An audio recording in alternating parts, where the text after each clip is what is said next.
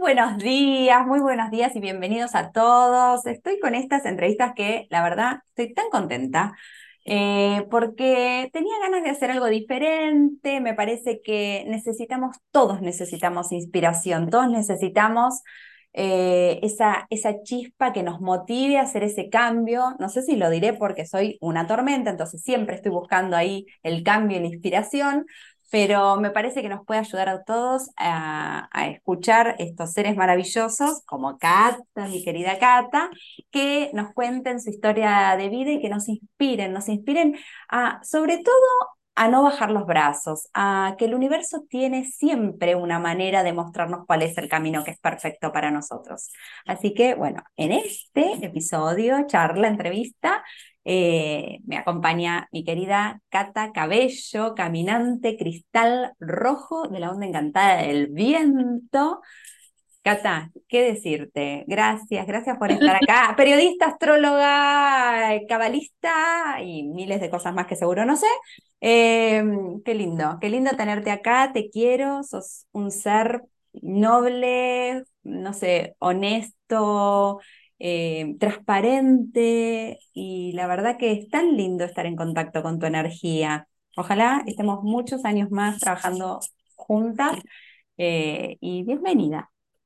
Ay, Marce, gracias. Oye, bueno, yo cada vez que tú me invitas a compartir tu espacio contigo, yo feliz, vibro, me encanta, salgo siempre tan agradecida y energizada. Mm. Y yo también, te quiero mucho. yo también día que te encontré y tuve mi lectura contigo y decía antes, no hay día que yo no vea Lunar Storm 119 para empezar cada día. Ay, qué lindo. Bueno, gracias, gracias. Es un mimo al alma saber que sirve y que sigue sirviendo, ¿no? Bueno, Cata, nada, quiero que me cuentes todo, toda tu vida. Eh, quiero que, nada, eso, que nos cuentes un poco de tu vida, lo que nos quieras compartir, por supuesto, pero esto, ¿no? Tu, camino, las frustraciones, ¿no? ¿Qué te llevó a cambiar de, ya tener un lugar en el periodismo tradicional y decir, bueno, esto ya no es para mí, ¿no? Eh, nada, lo que, lo que vos quieras y, compartirnos de, ese camino para que nos inspire a, hacer nuestro propio camino.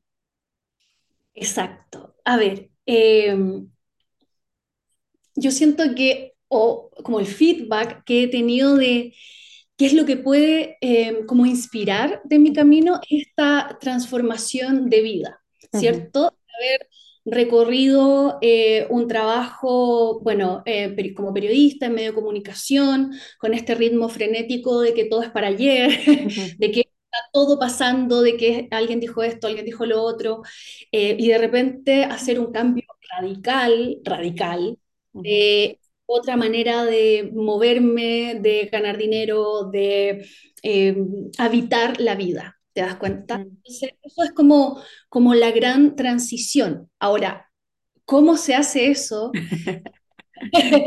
Creo que ahí es como este, este camino misterioso, maravilloso que todos como seres humanos vamos recorriendo. Te das cuenta cómo está la historia de nuestra vida, de cada uno, eh, que nos lleva hacia cierto lugar. Yo te diría que mm, yo veo mucho en consulta, actualmente, claro, eso es lo que hago, consultas, talleres, eh, las personas llegan con esto del el propósito, ¿cuál es mi mm, propósito? Sí. voy. Yo lo primero que diría es que por una parte está esa búsqueda activa, ¿cierto?, del propósito. Es como, pero en mi caso, eh, siento que más que yo buscar el propósito, el propósito me busca. me estaba corriendo atrás. Exacto, entonces, y lo digo, ya, ya voy a contar la historia, pero lo digo porque fíjate que el otro día estaba viendo una, una entrevista a un, em, a un británico que se llama Richard, eh, ¿cómo se Bat? O, bueno, Richard Bat, le vamos a dejar así. Él es em, el que hizo un sistema que se llama los Jinkies, que es como una especie de unión de lichín, ya, tiene una onda así bien interesante. él decía que en el fondo eh, nuestro propósito, la vida, en esos momentos donde tú crees que no estás haciendo tu propósito, es donde efectivamente lo estás haciendo. Mm, O cuando la vida te pone en una situación que tú como que no esperabas, ahí está el propósito. ¿Te das cuenta? Entonces, siento que en mi caso ha sido eso, de dejarme sorprender por la vida de dejarme guiar por esta corriente, de más que activamente, es como hacia dónde me lleva. Y siento que esto hacia dónde me ha llevado ha sido más sabio, más grato y más satisfactorio que cualquier idea preconcebida que yo haya tenido. Entonces, bueno, partiendo. Eh, una de las cosas que a mí me dicen mucho, que es como, eh, por ejemplo, ya que lo- si escribí un horóscopo, si hice algo, como que me llegó al corazón o Mm, me llegó al alma, etcétera. Eh, y yo siempre he dicho que si lo que yo escribo, lo que yo les comunico, les llegó al alma, es porque todo eso que escribo o comunico nunca lo aprendí ni desde lo fácil, ni desde lo placentero, ni desde lo que como como fácil, digamos, sino que todo lo que yo sé o la profundidad que puedo ofrecerte o las miradas que puedo regalarte han sido, te digo, como de una lucha. ¿Te das cuenta? Mira, yo, eh, eh, a ver, como de haciendo un, La un línea recorrido del tiempo, sí. para que se entienda. Bueno, Yo cuando nací, yo creo que lo más, lo, lo que me marca definitivamente es que eh, a los siete años mi mamá eh, sufre un derrame cerebral que en el fondo la deja, o sea, hay gente que tiene este, estos derrames y queda Sí. pésimo, ¿me entiendes? Eh, en silla de ruedas, etcétera. Gracias a Dios ella no. Quedó eso sí eh, con un problema como de memoria, no tiene memoria a corto plazo. Eh, entonces, desde muy, o sea, a mí como que se me acabó la niñez muy chica. ¿Te das Claro. cuenta? Los siete fue como pum, eh, se A acabó. ¿te crecer, a crecer. Exactamente. Y una de las cosas que en mi crecimiento y al estar y estar a cargo, o sea, sí, en cierta manera a cargo también de, de mi mamá en esa condición, yo siento que en primer la, por un primer lugar me hizo muy sensible al dolor.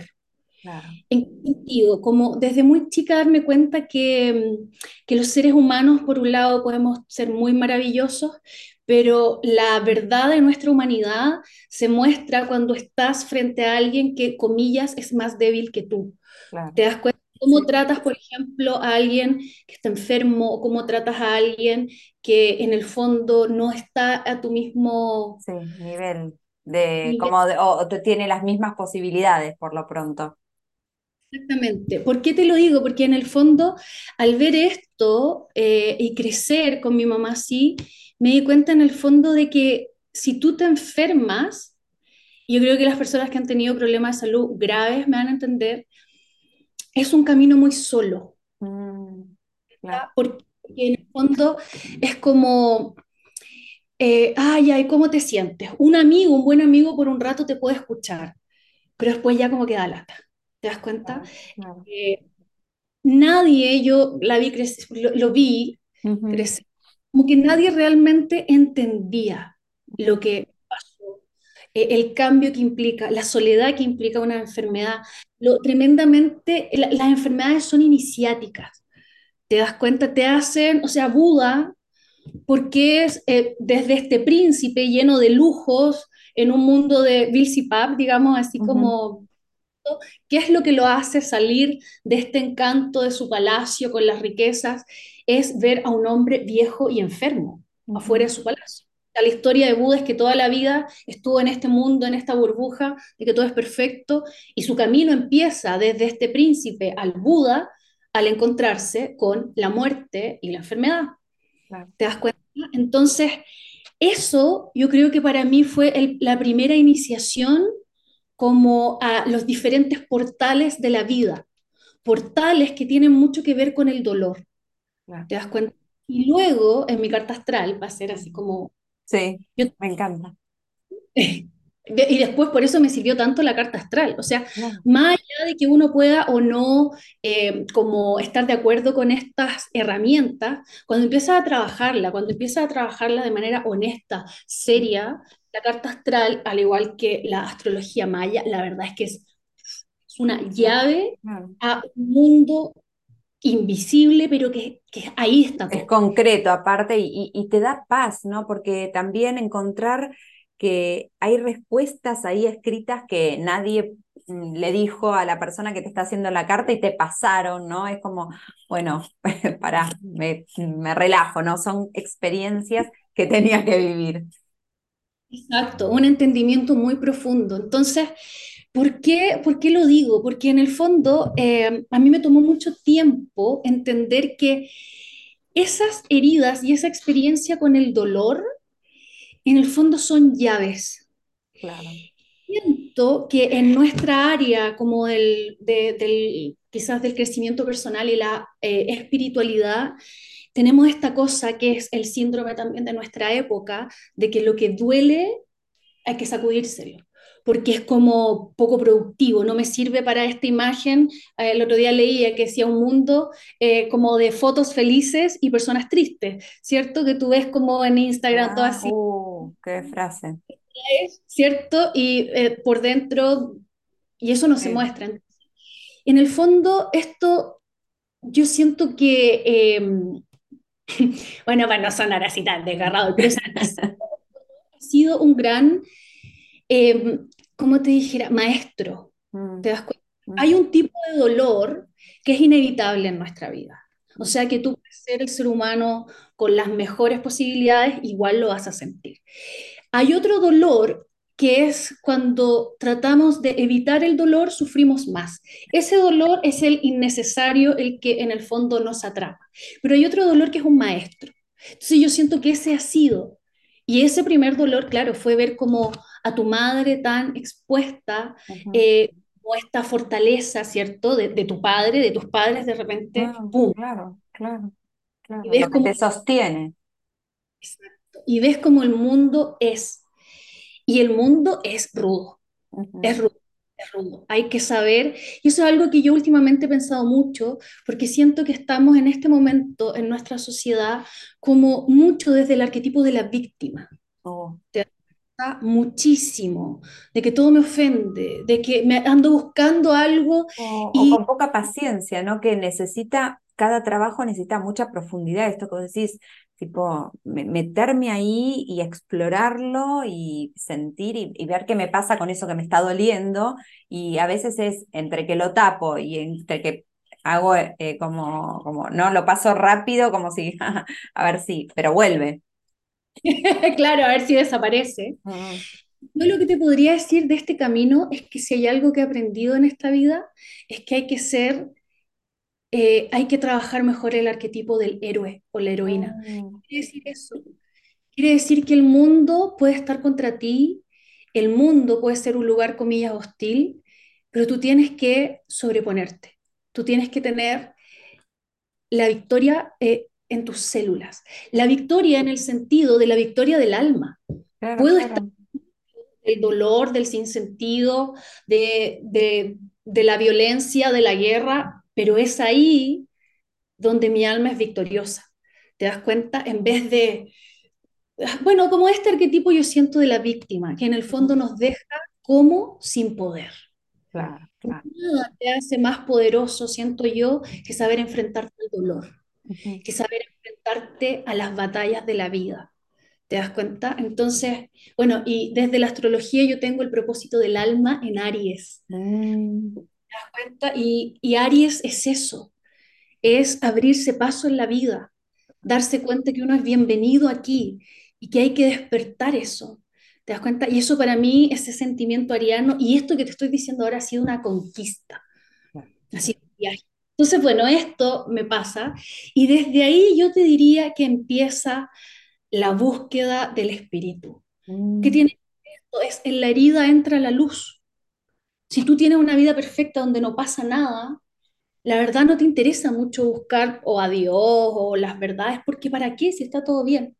Entonces, las grandes iniciaciones, siento yo, vienen de un quiebre, vienen de algo que te obliga a buscar. Entonces, yo a los ocho años tuve mi primer tarot. Mm, qué lindo, mirá. Y que ahí está eh, el tarot, la estrella. Y fíjate que fue, eh, lo vi, eh, vi una revista y vi el dibujo del mundo, de la carta del mundo, del tarot de Reader White, que no es el de Marsella, es otro. Mm. Veo la foto y digo, me llamó el símbolo, el dibujo. Por supuesto, yo no tenía nada que el tarot, no tengo idea qué es eso. Y le pedí a mi mamá, le dije, mamá, cómpramelo, porfa. ¿A qué te voy a comprar? no, me lo compró, me lo compró, me lo compró. Me lo compró y desde ahí, la verdad es que yo empecé como con esta, con esta cosa, con los símbolos. ¿Te das mm. cuenta? Los dibujos primero, eh, qué es lo que pasa, cómo se muestra, eh, y empezar a revisar, a jugar un poco. Eh, y así tuve como mi primer em, apertura a esto como del mundo el lenguaje del inconsciente, el lenguaje del alma. Em, y al crecer, al crecer, mira, yo siempre, yo fui una niña, en, el colegio me iba muy bien, estudiaba muchísimo, creo que ahí como que pero siento que siempre tuve como una cierta soledad, ¿te das mm. cuenta? y, pero esa soledad me dio el regalo como de profundizar en muchas cosas. ¿Te das cuenta? Porque, por ejemplo, mis compañeras, etcétera, no sé, salían de vacaciones, que los papás, que no sé cuánto, y para allá, para acá, para acá. Yo estaba con mi mamá enferma, entonces me obligó mucho a que mi mundo era el mundo interior. Claro. Claro. Wow. Eh, salir con los hermanos para allá, para acá, no, no, no está esa opción, pero tengo este otro mundo. Entonces siempre me gustó mucho, ponte tú, la música, la poesía, eh, leer, los mitos, eh, el arte, que son, que era en el mundo, en el fondo lo que yo tenía acceso. Y lo que siento empezó como a forjar mi ser. ¿Te das cuenta? En esa cosa interior, en esa cosa como que afuera no pasa mucho, pero adentro es lo que pasa. claro. Y eso mismo también a mí me sirvió, a ver, yo estudié en un colegio católico, mm. que debo decir que para el proceso de la enfermedad de mi mamá, de todo, mira, eso es una teleserie súper larga para otra, porque... pero fue bastante difícil, sobre todo por una dinámica familiar del lado de mi mamá, te das cuenta, eh, muy difícil de, encontrarte, como de ver también muy temprano, eh, como, comillas, la maldad humana, ¿te das mm. cuenta? Mm. o el egoísmo, ¿no? Es como esto de que eh, yo creo que muchos, muchos no quieren ver el dolor, ni ajeno ni propio, ¿entendés? Entonces como que te aleja de una persona que está sufriendo o que está en un proceso de enfermedad. Es como, si no la visito, suponete, no veo el proceso. Exacto, exactamente. Eso, tal cual, Marce. Y además, ponte tú, ver como ser testigo de todo el dolor de mi mamá, igual fue difícil, porque antes de la enfermedad, ella siempre como muy social, con muchos amigos, y bueno, son en estas situaciones donde tú Y yo creo que es, ese dolor, ella o sea, lo carga hasta hoy. Entonces, ver todo eso, ¿cierto? Es como, wow, wow. Entonces, ¿qué me pasó? Y que yo agradezco, a pesar de que hoy, o sea, como espiritualmente soy otra cosa, pero fíjate que agradezco mucho desde tan chica haber estado en un colegio católico. ¿Por qué? Más que católico, es como que tuve un sentimiento de lo divino. Mm, mm. Porque en el fondo era como, no tengo nada afuera de lo que afirmarme, nada, no hay nada. Claro, claro. ¿De dónde me afirmo? Me agarro, claro, claro. ¿De dónde saco fuerza? Entonces, eso me llevó, ponte tú, yo conozco súper bien, no sé, la Biblia, conozco muy bien las parábolas, conozco muy bien como la, base del cristianismo, más allá de, no, tiene que ver con dogma, que los gays son esto, no, nada que ver, es como... sí, la base, la base, la, como la, la sagrada escritura, ¿no? Conectarte con eso eso primero de cómo se bajó esa información. Exactamente. es hermoso leerlo, de cualquier religión, ¿no? Si vos te vas a esa base, son muy ricas. exactamente, entonces, y te va dando como, insisto, como estas herramientas y esta relación, siento yo, como con lo divino. Claro. O sea, la fe. Exacto, la fe. Y sabes que es importante porque, mira, hay una, mm, hay una escritora que se llama Caroline Miss, que es, se las recomiendo a todos, y ella habla de que en el fondo, esta, y que algo que dice la Kabbalah también, que es la rama mística del judaísmo, es esta vida es una escuela de fe y una escuela de poder. Mm. Esto es lo que es este mundo, una escuela de fe y de poder. Y la fe te hace poderosa. Mm, en, el, en el fondo, nuestros grandes problemas, nuestras preocupaciones mentales, la mayoría se resuelve con la fe. Mm. Entonces, pero bueno, me tomó y me tomará aún más 36 años que tengo realmente entender la fe. Y bueno, ahí, ahí voy, a eso, voy a eso. Entonces, bueno, así empecé. ¿Y qué es lo que pasa? Yo tengo en mi carta astral, que le gusta esto y, quizás lo tienen también, tengo, muy, tengo mi propósito del alma en la casa 9, en Aries, en la casa 9. ¿Qué quiere decir eso? Aries es esto del guerrero, me voy a sobreponer. Y mi guerrero está en casa 9, que es la casa de, eh, los, del espíritu, en cierta manera. ¿En qué sentido? Religiones, filosofía, fuera de lo que yo me crié. Entonces, y yo sin saber nada de esto. O sea, cómo la vida te lleva, cómo es la vida la que hace el trabajo. Hasta que de repente uno, por un regalo, llega a estas herramientas y uno dice, wow, pero en el fondo la vida siempre nos lleva. Entonces, yo me acuerdo que es importante para esto. Tuve mi primera crisis de fe, como habrá sido a los, no sé, 16 años, ponte tú, que estaba en una clase de religión. Y el profesor dice, bueno, entonces si tú haces esto, esto, te vas al infierno. Dijo eso. Y yo así, como dije, o sea, si yo ponte tú ya, no sé, mentira, em, le digo un garabato a Juanito Pérez, me voy al infierno. No, pero... o sea, y ahí me acuerdo que por primera vez como que me explotó esta noción que tenemos todos de el Dios castigador que tiene una barba gigante, que te está mirando, te das cuenta como esa imagen de antigua, trasnochada, eh, de, de, Dios, digámoslo así. Te das cuenta y fue como... ¡ah! y ahora... ahora sí de la India, o sea, ¿cómo te explico? Bueno, y la cosa es que ahí tuve como mi primera crisis de fe ok, es importante porque desde ahí viene como una transformación.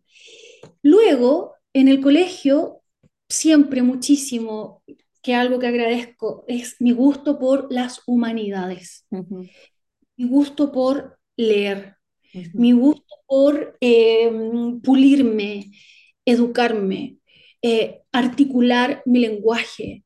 Yo soy Géminis, soy caminante del cielo cristal de la onda encantada del viento, entonces, creo que no hay nada más importante para un ser humano que pulirse, que leer, que abrir su mundo.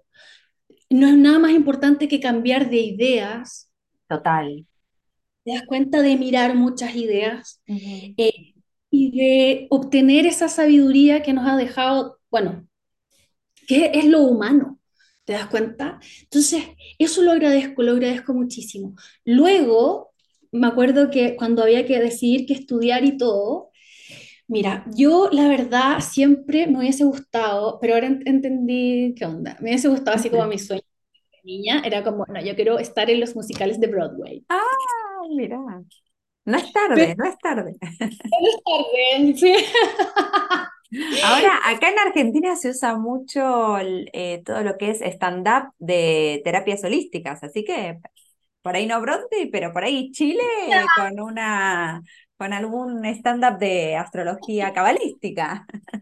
Oye, mira, y qué, bueno que me dijiste eso Argentina, porque uno de los países que ah. yo siento que, o sea, para mí, en, en mi historia como de, de lo humano ha sido un regalo, es precisamente Argentina. O sea, Mm, mi, mi texto favorito es un cuento de Borges que se llama Los Inmortales. Eh, y para mí, uf, o sea, la- la- lo que ustedes tienen en Argentina, ¿cuántos, cuántas mentes brillantes? ¿Cómo Y bueno, pero tiene que ver, sabes, también con eso que empezaste diciendo vos, ¿no? Es como los desafíos te hacen que necesariamente tengas que encontrar una salida. Para el que es todo fácil, no creces porque es fácil y nosotros siempre estamos en jaque, toda la vida, desde chicos, no sabés qué va a estar pasando. Entonces hace que, bueno, tengamos mucha imaginación, mucha inventiva, mucho impulso, ¿no? Eh, porque, bueno, no queda otra. Entonces, al no quedar otra, y eso, bueno, no importa qué áreas lo tomes, es así.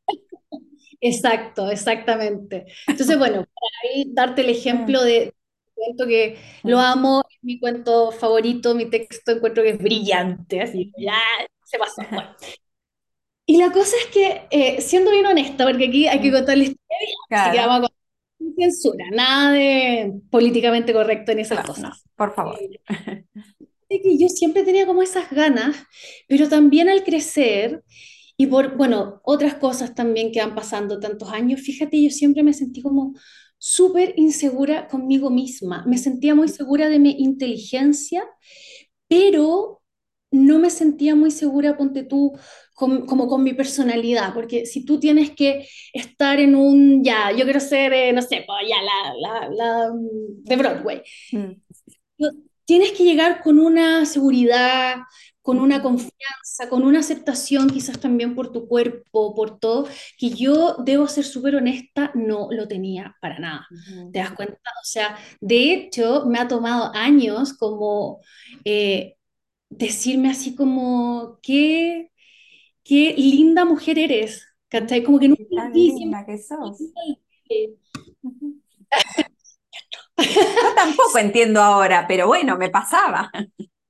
pasa, No sé, Mm, Ah, que esa como inseguridad tan grande que tenemos las mujeres, eh, de no nunca ser suficiente. Entonces, mm, fíjate que no seguí eso por, precisamente por eso, como por inseguridad. Y bueno, en fin. Pero dije, ¿qué me gusta hacer?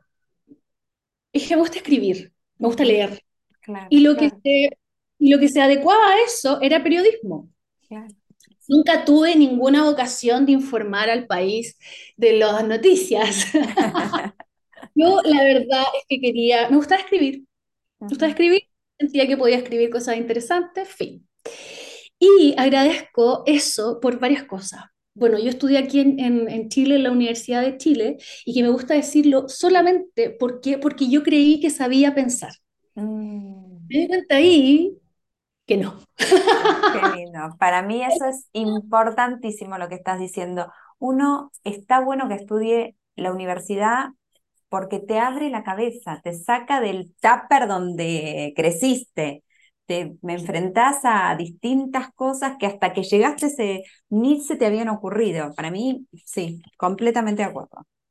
¿Cierto? Y de repente me encontré, eh, en realidad en la, en la escuela de periodismo habían cursos que totalmente olvidables, innecesarios, yo, pero otros que para mí fue como. ¿sabes lo que se siente, Marce? Es como cuando tú conoces, escuchas y conectas a personas que han pulido su mente, su cerebro. Eh, una profundidad de la historia, de lo humano, del arte, que a mí de verdad me estremece.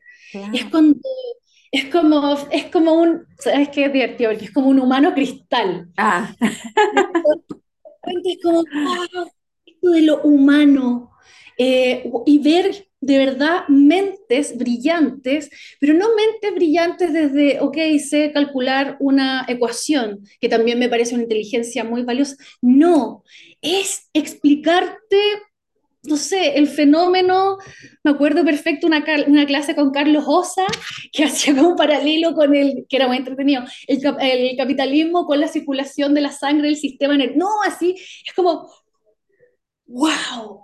Y eso para mí fue, uno, me enseñó a pensar, dos, me enseñó el amor al pensamiento crítico, al discernimiento, a usar mi cabeza, eh, a pulirme. Yo también juraba que sabía escribir. No, a tener gramática así perfecto. Entonces eso me ayudó muchísimo. Eso lo agradezco mucho. Luego terminé la universidad. Eh, yo empecé a trabajar desde muy chica. Empecé a trabajar desde segundo año de la universidad. Trabajé y me sirvió Marce. Mm, Y ahí te mm, digo, mm, a ver, el periodismo tiene algo. mm. Yo hice toda mi carrera en medios de comunicación. Los yo siento con todo respeto, pero si tú quieres ser periodista, si no estuviste en un medio, Claro. ¿por qué? Porque los medios de comunicación, por un lado, Marce, son voraces. ¿Qué Mm, quiere decir?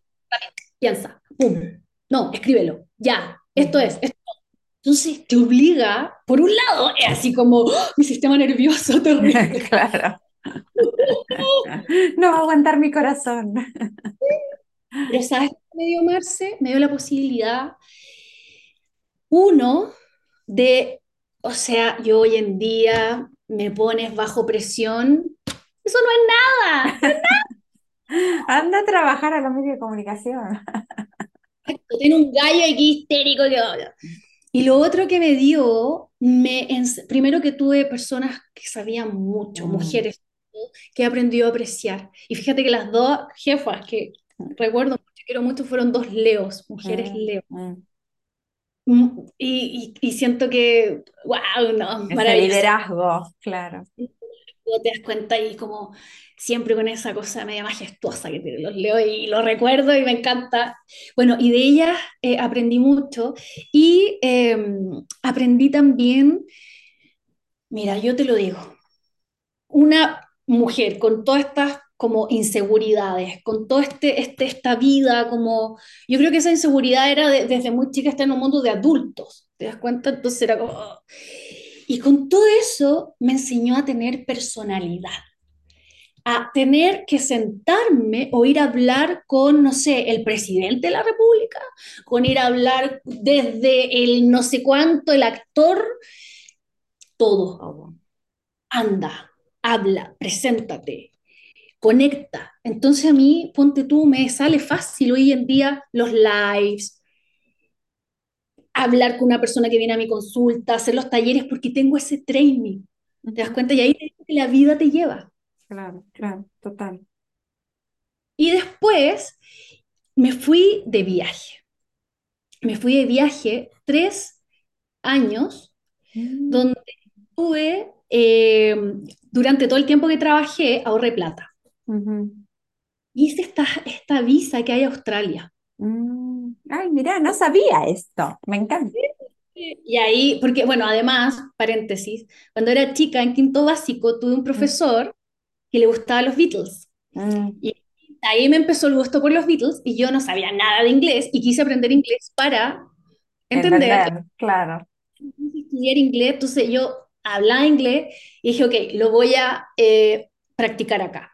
Claro. Y, y tuve tres años viajando por ahí, por Asia, que, ¿sabes qué? De hecho, ayer me acordaba, decía, gracias Dios, porque me dio esa posibilidad de, primero, ser joven en todo el sentido de la palabra, así como ya vamos a viajar, qué cosa más maravillosa, ver otras culturas, eh, trabajé en un montón de cosas, en una, eh, como, eh, en una reserva aborigen, Tipo, eh, re diverso. Ah, la cosa, entretenido, lo pasé bien, conocí, eh, llegar a Chile, eso sí fue terrible, terrible, terrible, porque uno, ganar con sueldo sudamericano, después el sueldo australiano era como no, y en el fondo de ver eh, la diferencia, ver la diferencia, y el duelo tremendo de, de otro tipo de vida a cómo va el sistema. Pero bueno, la vida, ¿qué le vamos a hacer? Y llegué, y ahí eh, seguí trabajando, ay. No, tranquilo. ay, que justo me, me llamó, me llamaron Eh, estuve en un diario en Chile que aprendí muchísimo, me encanta. Y ahí empecé a estudiar astrología. Empecé a estudiar astrología gracias a una amiga que conocí y que ella en esa época, hace tiempo, le gustaba la mía astral. Me acuerdo cuando mi astral era solo un blog. Claro, mil años. exacto, empezamos a estudiar, empecé a estudiar astrología en el 2013. Me cambió la vida. Nunca pensé que lo iba a usar para mí, no, o sea, para trabajarlo afuera, solo me abrió los ojos con respecto a entender todo el dolor de mi crecimiento, cómo debía trabajar. Mi carta astral tenía eh, directrices precisas. Necesitas independencia radical. Mm. Radical. No puede, tienes que ser a tu ritmo, como tú quieras, ta, Necesitas que seas algo, que sea algo que ayude a lo humano, que se entienda el humano a sí mismo. Y tres, tienes que emprender y tienes que atreverte.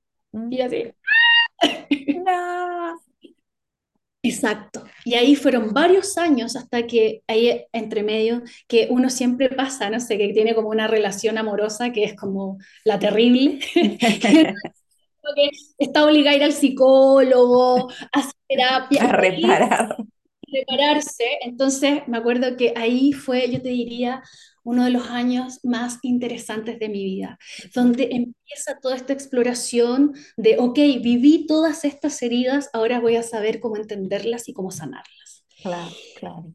Eh, el enneagrama, la psicomagia, em, bueno, la, la medicina sinter, ah, nunca lo puedo pronunciar, ya, pero hay una fundación que es la fundación, ya, sintergética, creo que sí. Eh, también, bueno, la astrología, tuve la, la suerte, Marce, de estudiar con hombres brillantes, Francisco Alcolado, que se los súper recomiendo, y experto en interpretación de sueños, un hombre así, pero ocultísimo, que me enseñó primero astrología, luego Aníbal Bascuñán, que, bueno, se murió el 2022, y mi maestro del alma del corazón.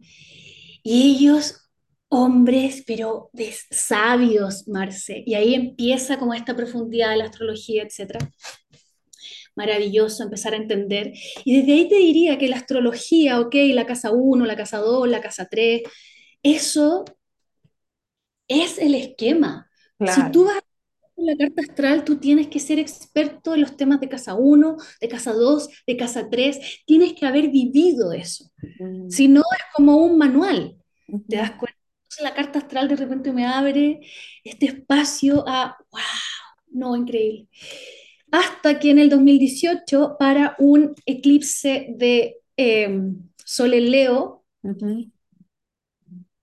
me doy cuenta, yo ahí ya estaba, estaba trabajando en la, en la tele, en, una, en un canal de televisión aquí en Chile, fue como, ¿qué estoy haciendo aquí? Que nunca le encontré mucho sentido a, las noticias como planteaban la política, ni nada, nunca encontré sentido. Si estoy dando mi tiempo, mi, mi energía a una cuestión que es totalmente irrelevante. ¿Te das cuenta? Dos, las personalidades en las industrias televisivas son raras. ¿Te das cuenta? Es como decía Tom Wolf, la hoguera de las vanidades. Entonces, como... ¡oh! Y fue como, no, esto no es, esto no es. Y ahí, gracias a Dios, tenía todo este, este bagaje de las indicaciones en la carta astral. Todo, entonces sabía lo que tenía que hacer. En un mes decidí renunciar, no tenía ahorros. Y dije, me lanzo, no aguanto más. me acuerdo perfecto ese año. Era, tuve un ascendente escorpio en mi, en mi. ascendente escorpio en tu revolución. Voy a incendiar todo antes y después y lo agradezco. Gracias.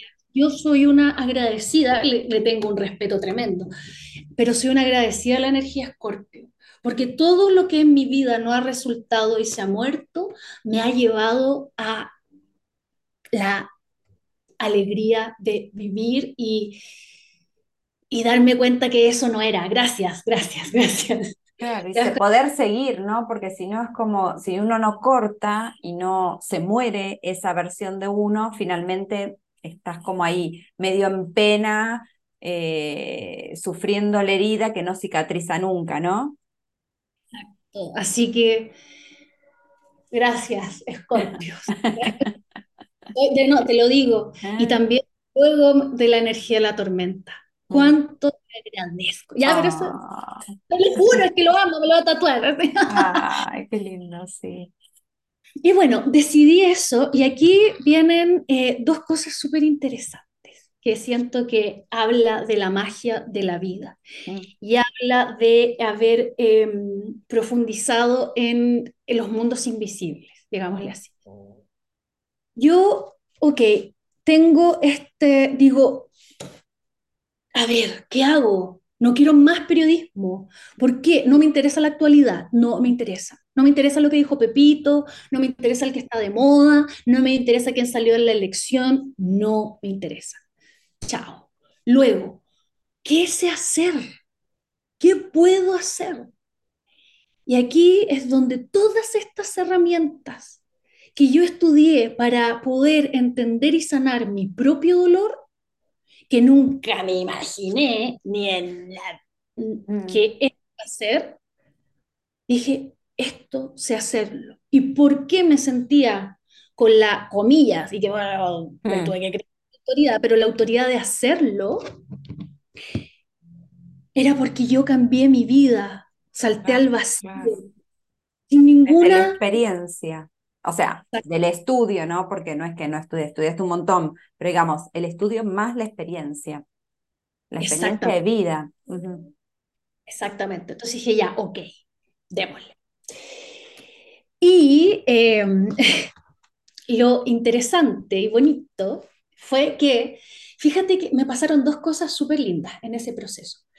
Yo dije, ok, tengo el tarot, tengo todo este bagaje además de lo que significa el tarot, eh, de cómo guiarte en el tarot. No solamente, ay, te salió la carta de la luna, entonces no, sino que sé la Sí. profundidad de cómo un miedo o una angustia, ponte. Ya, ok. La carta astral, maravilloso, pero ¿qué más? ¿Qué más? Y ahí me pasan estas dos cosas, que es como llega la Kabbalah mm, y el- la numerología tántrica y el Kundalini Yoga. El- voy a partir por el Kundalini Yoga. Y me llegan las dos cosas en el mismo periodo de tiempo, Marce.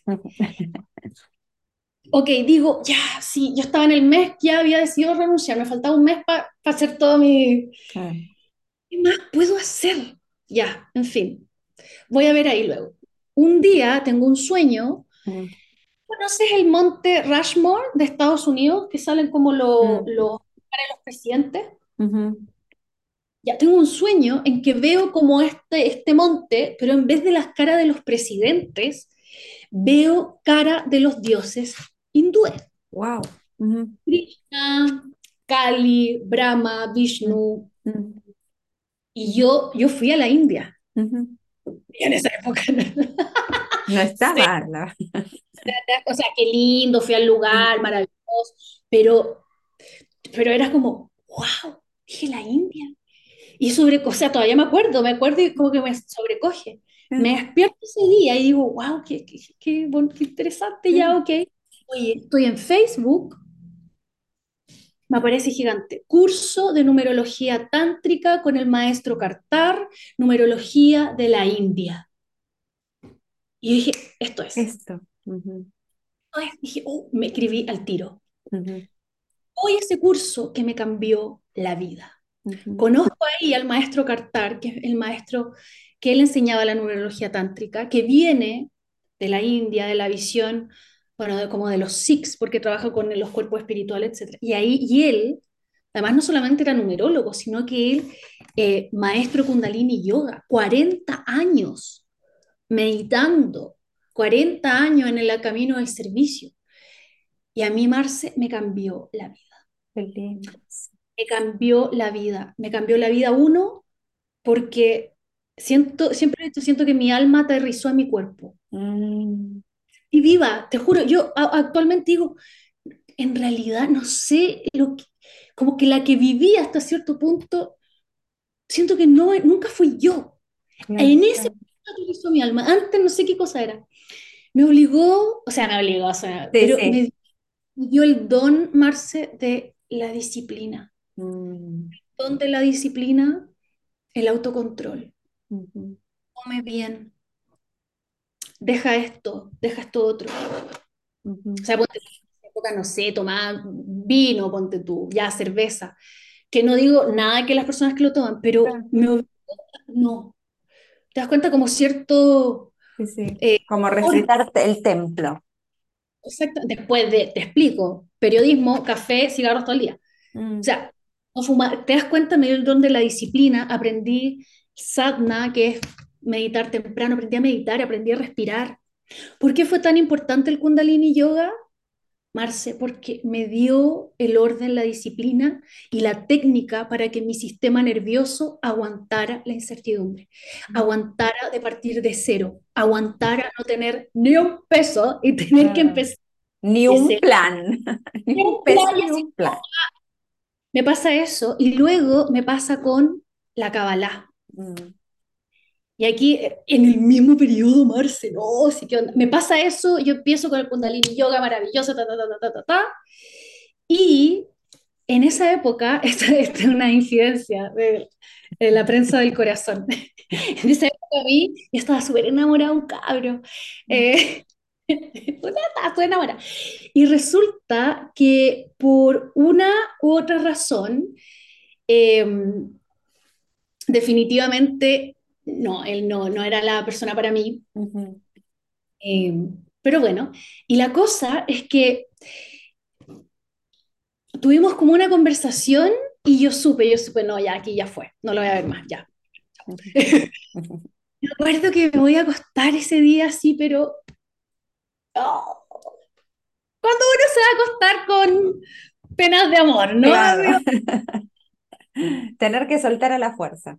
Exacto. Y me acuerdo que sueño, lo juro, Marce, sueño una, que yo digo que es mi alma, que me dice, me dice, Así fue, me dijo. No te conformes con migaja. ujú.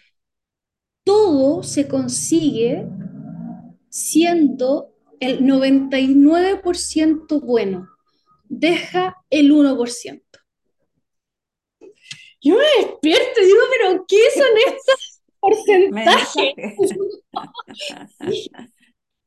Hola, no, dije, no, ya, esto, ¿qué, qué onda mi subconsciente? Claro.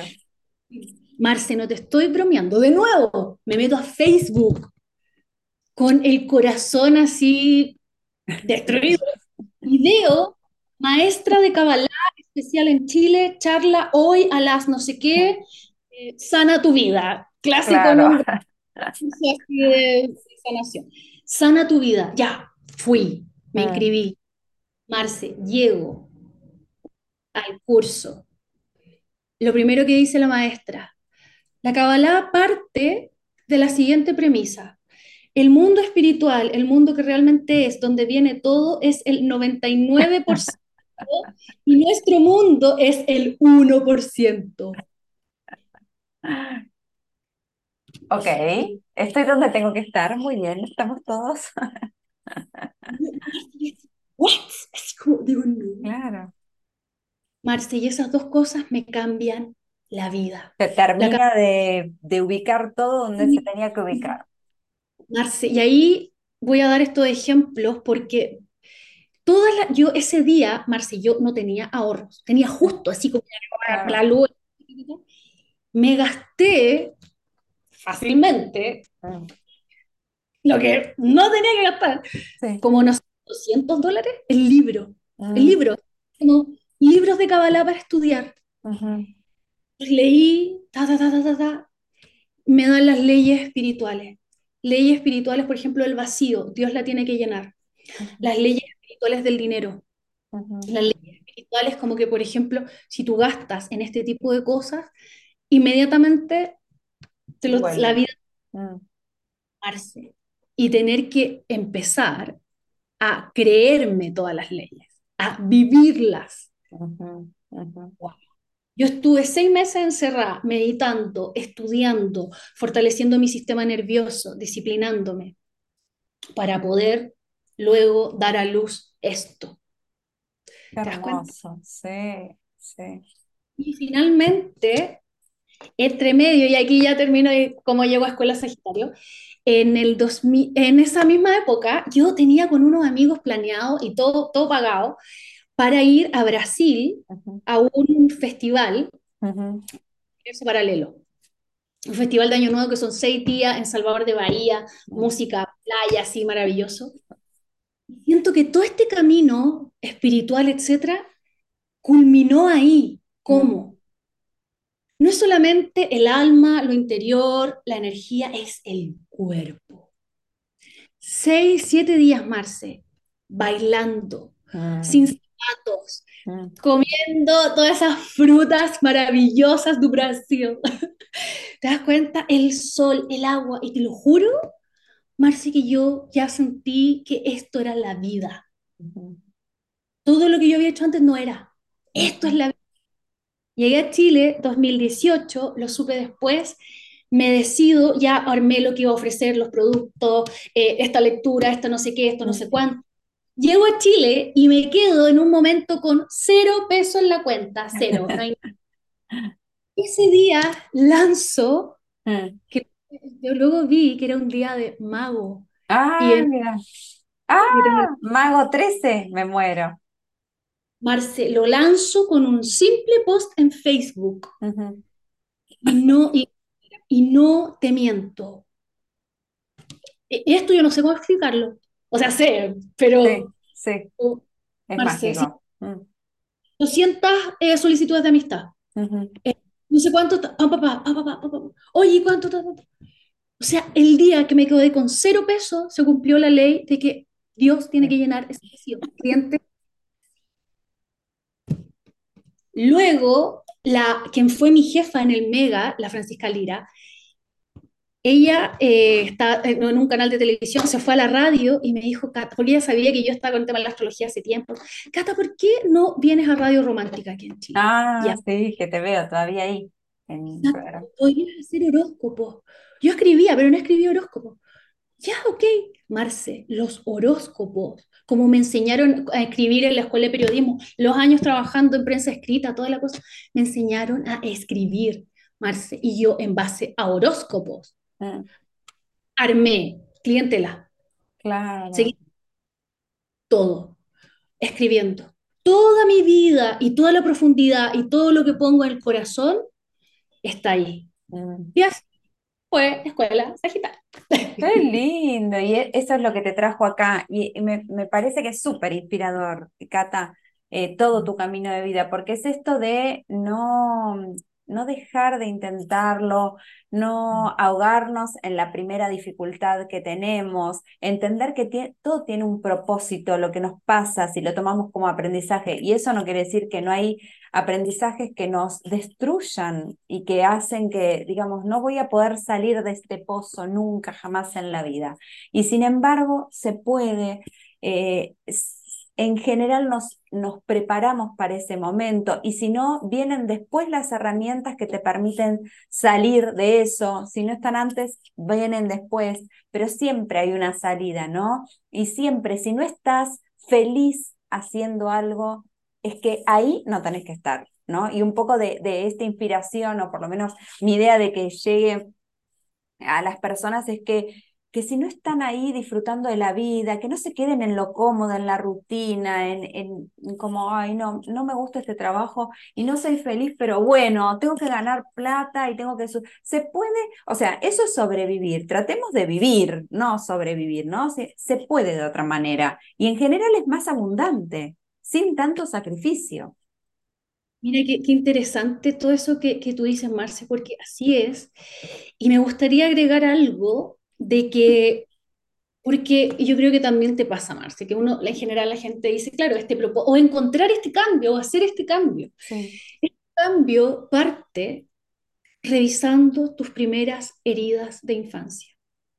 Yo usé un trabajo terapéutico gigante para llegar a esto.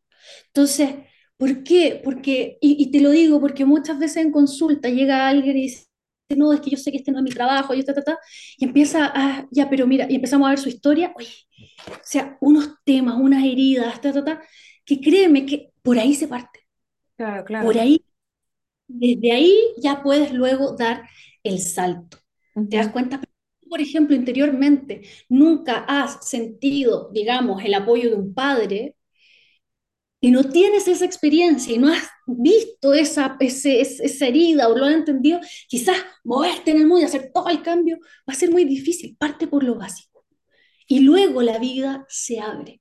¿Te das cuenta? Y otra cosa muy pequeña que me gustaría agregar, me da risa porque yo recibo muchos, muchos eh, como mensajitos, etcétera, que me dicen así como, no, y yo quiero estar como tú, así tan, tan en su centro, tan no sé qué. Y yo les digo, o sea, uno, ya, ok, uno en las redes, yo particularmente, como tengo tantos años de, como de, de, de que si vas a una entrevista tenés que ir bien, pues no vaya a ir así Claro. toda te das cuenta como de que ir bien. Entonces tengo eso de que si voy a ofrecerles algo, si voy a hablarles, no voy a levantarme, o sea, no voy a ir como me levanté, sino que ustedes claro. me, que Ujú, yo me un poco, entonces tengo eso, pero yo, y, les- y yo creo que tú lo sientes también, Marce, cuando uno está en el camino, no es que, ah, ok, abrí escuela Sagitario y esto se acabó. No, uno es probada cada vez más fuerte, cada vez más potente, y uno empieza a una nueva profundidad en su camino, de buscar más herramientas, de ir más profundo, de sacar más capas, de crear nuevas cosas. Y eso para mí siempre ha sido como un proceso más privado. Yo, Marce, no sabes cómo es, o sea, las pruebas a las que me tengo que enfrentar, y eso no lo digo, no lo muestro, pero lo transmito a través de lo que enseño o lo que escribo. claro, Digo esto, porque la vida no se acaba y porque el desafío cada vez más profundo es la mejor bendición que te puede pasar. ¿Te das cuenta? Entonces, eso, o sea, eso lo digo porque a veces la gente dice, ay, no, yo quiero estar tan el... claro, claro. Oye, No, no, me ves un ratito nada más. O pregúntale, pregúntale a mi familia.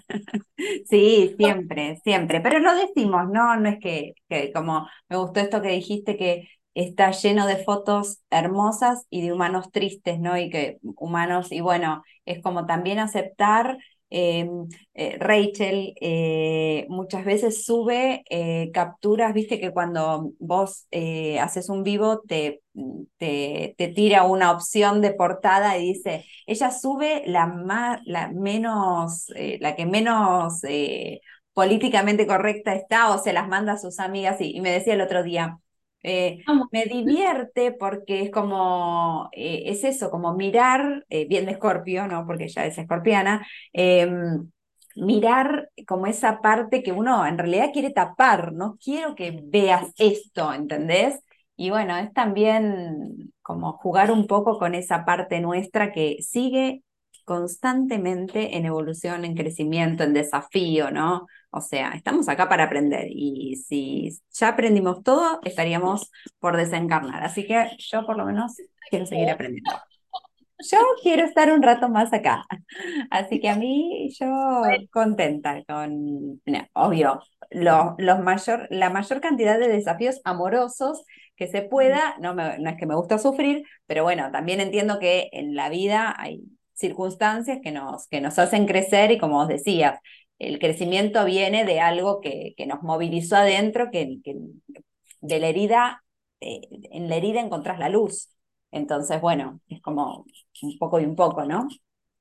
Fíjate que fue, en el fondo, fue la sanación, buscar la sanación o el entendimiento de esas heridas, lo que, por ejemplo, me llevó a conocerte, me llevó a Mm, conocer a Tolkien, mm, ¿te das cuenta? Y, y una de las cosas que, bueno, me gustaría así como recalcar es que eh, hay un rol en nuestra vida del, del dolor, del desafío, de mm, como, bueno, de esta vulnerabilidad humana tan grande y que hay bendiciones, bendiciones que no son muy fáciles de, como de desplegar a veces, son caminos largos, pueden ser muchas veces tortuosos, pero siento que la profundidad a la que uno puede llegar, eh, el descubrir el alma, el poder del alma, eh, es una magia que ningún éxito, ninguna me lo ha dado antes, más que claro. en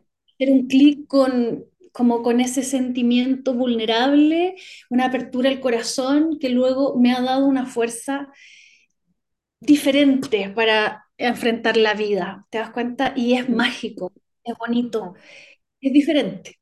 Entonces, total. Eh, igual yo te escucho hablar y es como que eh, me parece que todo lo que decís es muy onda encantada del viento, o sea, por eso constantemente la profundidad, como romper con lo, lo, lo que sería lo tradicional, ¿no? Como encontrar nuevas maneras de, no sé, de abrir la cabeza, por ejemplo, ¿no? Es bien, tipo, profundidad, el desafío de, de esa onda encantada, ¿no? La noche lunar, es como, si vos no vas a lo profundo, no vas, o sea, eh, va ahí, ¿entendés?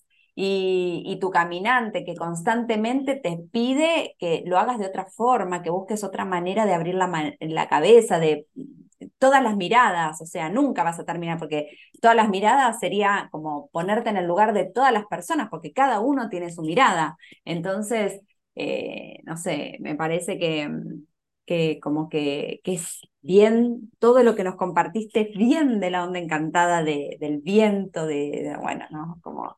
Este, y que bueno, que nos inspira, porque es esto de la respiración. Yo sigo una, a una chica que es de Brasil, que se llama tan práctica o tan pránica, no me, práctica creo que es, em, y, y, en la onda encantada del viento puso respira. Y es como, sí, o sea, ¿por qué nos vamos a la comunicación que eh, es como por ahí, ¿no? Empezando por la respiración, o sea, cómo estoy respirando, cómo me conecto con el afuera a través del el aire que entra y el que sale. Eh, y bueno, nada, me parecía que tenía que ver muchísimo con lo que vos nos compartiste. Muy pequeño agregarte algo de la respiración. Eh, es muy interesante que luego de ser donde canta el viento lo entendí. Eh, la respiración es el primer acto independiente que hacemos al nacer. Si tú quieres empezar a depender de tu interior, ser independiente, hay que respirar. Eh, en el Kundalini Yoga hay un, bueno, los, bueno, que los Sikhs son del Kundalini Yoga, entonces yo de católica ahora soy, canto mantras, ¿te das cuenta? Como que... Linda, sí. Y hay una parte en el eh, Yapji Sahib, que es la parte final, que dice Pavana Guru Panipita, que es el aire es el gurú. ¿Qué es el mm. gurú? Es el maestro, el que te lleva de la oscuridad a la luz. Eso es el gurú, la enseñanza que te lleva de la oscuridad a la luz. Pavana Guru Panipita es tu respiración, es el maestro que te mm. lleva de la oscuridad a la luz. Y ahí viene toda la, la fuerza, bueno, de los pranayamas, que son cosas que no sabemos, que no usamos igual, la respiración es el alimento del alma. Si tú mm. quieres que tu alma tenga presencia en tu vida, respira. ¿Cuál es el mal de nuestro tiempo? La respiración eh, superficial. sí, claro. Cuando la respiración, como respiran las guaguitas, las bebés que levantan la guatita, ahí está la llave. Entonces, imagínate, todo eso luego del viento y todo. ¡ah, ah, ah! Maravilloso, maravilloso, total, total, total. Qué lindo. No hay que hacer nada, solo respirar. Guajeburo. solo respirar, los dejamos con eso. re, re. Y aparte es vivir en el instante presente. Respirar te trae al aquí y ahora. Entonces es, es realmente estar conscientes del momento que estamos habitando y, y es la vida, ahora, ¿no? Es este momento. Respiremos. Me encantó, me encantó, me encantó. Ay, qué lindo, Cata, qué linda historia. Gracias por compartirla con todos nosotros, que inspire a muchos, que ayude a muchos que, que estén en ese camino en este momento sin saber qué hacer o que le dé también como ese mismo a los que pasaron por situaciones como vos, y sí, sí, es verdad, se puede, ¿no? Se puede y, y, podemos. Exacto. Y, y sabes qué, Marce, sentir que esa confianza en la corriente de la vida, Mm, la vida te lleva, ¿te das cuenta? Y siento que, ¿por qué? Porque hay tanta angustia, estaré en el momento, estaré ahí, estaré o no. Siempre estás. Enlazador 5. El poder está en el fluir. Hablas como tonta encantada, querida. Aprovechen, aprovechen que esta es la onda encantada del viento. Eh, y sí, qué lindo, qué lindo. Ah. Espero que les haya gustado. Faltar sí. detalles que lo vamos a contar en la próxima. Me encantó, me encantó. Sí, sí, no. Pero espero que, eh, no, eh, agradecida de siempre tu escucha tan linda, que me hace a mí poder contarte con- sin censura. No, por supuesto que no. Si, si no, eh, siento que si, quizás eh, la onda encantada de la mía, ¿no? Esto de orden y verdad. Si no, si no podemos decir la verdad, no, no. Como que se siente mejor que sea, si queremos que inspire, que sea desde acá, que salga desde el corazón, totalmente.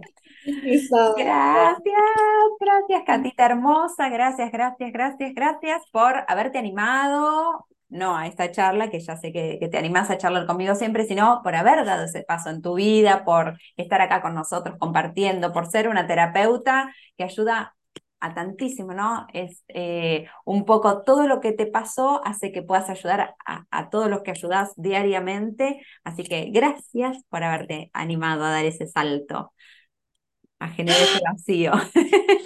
Ay, gracias, gracias. Bueno, Y, que me permitió conocerte. no, y que nos permitió conocernos. Qué lindo, qué lindo. Totalmente. Bueno, gracias. Nos vemos en la próxima porque nosotras siempre encontramos una razón para volver a estar juntitas. Así que, sí. Así que ¿se ahí podemos ¿cómo? ¿Se vienen los eclipses? Ya, quedamos, quedamos combinados. Ya, pásame fechas así, eh, ya arreglamos para que, eso me encanta, me encanta. Bueno, Catita, mm, te mando un besote enorme, enorme y nos vemos prontito entonces. Nos vemos. Chao, Marce Preciosa.